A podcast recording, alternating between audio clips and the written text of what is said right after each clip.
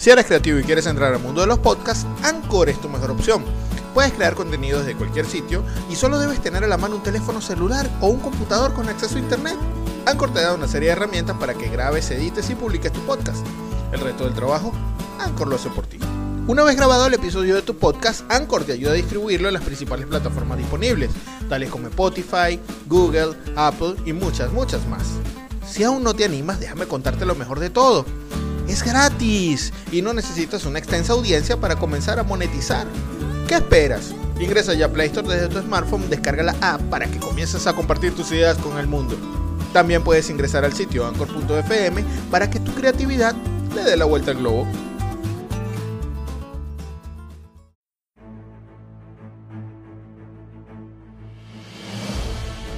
Universo 25. Nuestra incertidumbre es mayor que nuestro conocimiento.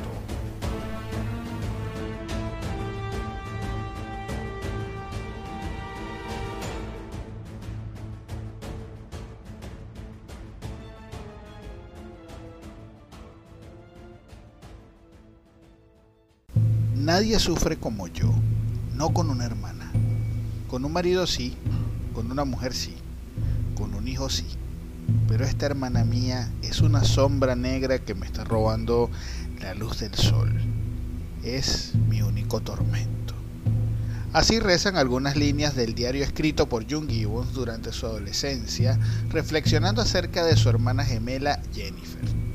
Este par de hermanas nacidas en Barbados en 1963 y luego radicadas en Gales, desde muy pequeñas desarrollaron un nexo bastante peculiar. June y Jennifer desde pequeñas desarrollaron una forma de lenguaje que solo la otra entendía. Siempre andaban juntas y al ser las únicas niñas de color de su escuela, las hizo blanco de acoso, acelerando su proceso de introspección. Al cabo de un tiempo comenzaron a aislarse gradualmente y luego dejaron de hablar con familiares, vecinos, conocidos y hasta con sus padres. La única persona con la que conversaban era con su hermana menor Rose, que se volvió su único punto de contacto con la realidad.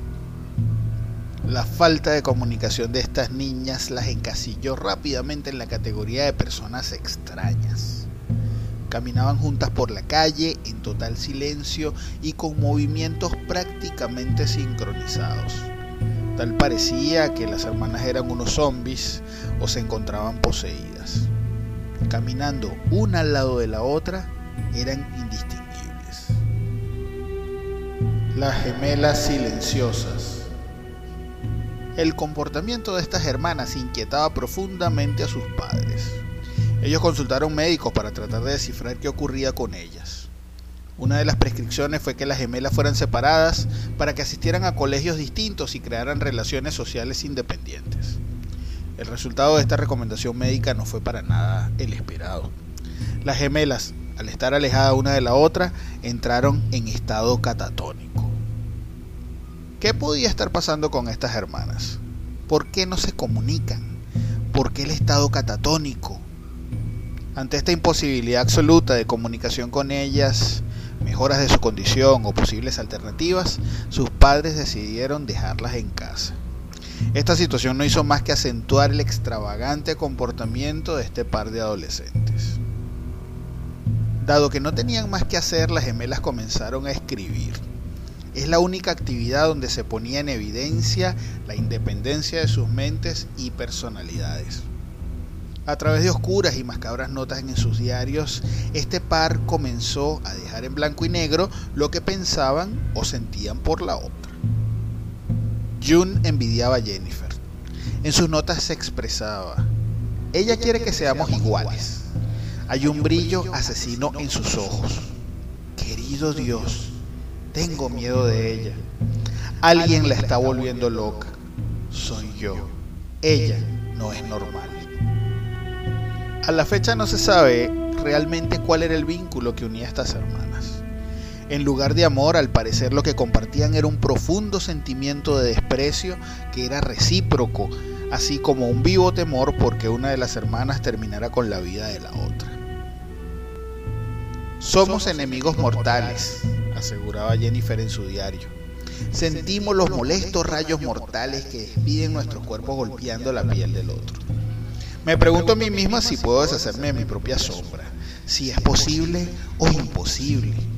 Sin mi sombra moriré, sin mi sombra obtendré una vida. ¿Seré libre o me dejarán morir? Sin mi sombra que identifico con una cara de miseria, engaño y asesinato. La clara actitud antisocial de las hermanas las llevó a ser más extravagantes y a llamar más la atención, ahora cometiendo delitos. Intentaron asfixiarse entre ellas, comenzaron a robar y causaron algunos incendios. Estas actividades oscuras de la incomunicada dupla las llevó ante tribunales quienes dictaminaron que debían ser sometidas a tratamiento psiquiátrico. Es aquí donde por primera vez se logra un diagnóstico profesional acerca de la condición de las gemelas. Sufrían de esquizofrenia.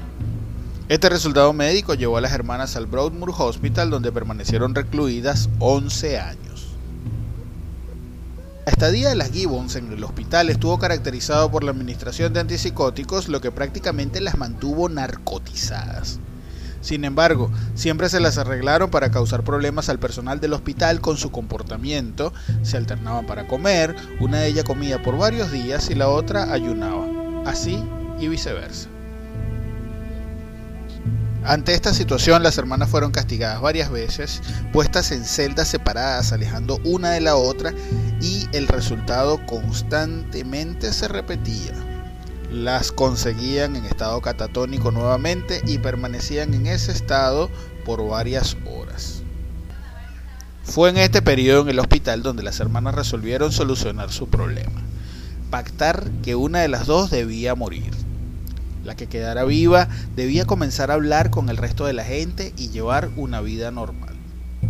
Después de mucho debatirlo, acordaron que la que fallecería sería Jennifer. De hecho, una de ellas confesó a un periodista que se interesó por su caso que ella era la que debía morir porque así lo habían decidido. Cierto día de 1993, las hermanas ya de 30 años de edad fueron llevadas a la clínica Carswell, un hospital psiquiátrico de menor nivel de seguridad que el hospital Broadmoor. Jennifer recostó la cabeza sobre su hermana y le dijo, al fin estamos fuera. Al llegar al hospital Carwell, Jennifer no despertó. Dos horas después fue declarada muerta por miocarditis aguda, una afección que inflama el corazón de manera letal. El director de Broadmoor confirmó que ninguna de las hermanas estaba enferma, ya que de haber sido así no hubiesen sido trasladadas. En cuanto a la autopsia, no se encontraron indicios de que la mujer hubiese sido envenenada o se hubiese suicidado. Luego de la muerte de su hermana, June vivió una vida normal. Abandonó el tratamiento psiquiátrico en 2008, habla con la gente y se relaciona con su comunidad. Actualmente vive sola cerca de la casa de sus padres en Gales. Asimismo, June llegó a expresar que Jennifer murió tal como lo habían acordado, para que ella fuera libre. Si le gustó, por favor compártanos sus impresiones en la caja de comentarios, suscríbete, dale like y activa la campanita para que te lleguen las notificaciones de los nuevos contenidos en nuestro canal de YouTube. Visítenos en la página www.universo25.com y síganos en nuestras redes sociales. Universo25 en YouTube, arroba Universo25 en Instagram, arroba U25 en Twitter y nuestro correo electrónico universo25 arroba gmail.com. Quien modero para ustedes Francisco Galíndez. Nos vemos en el próximo episodio.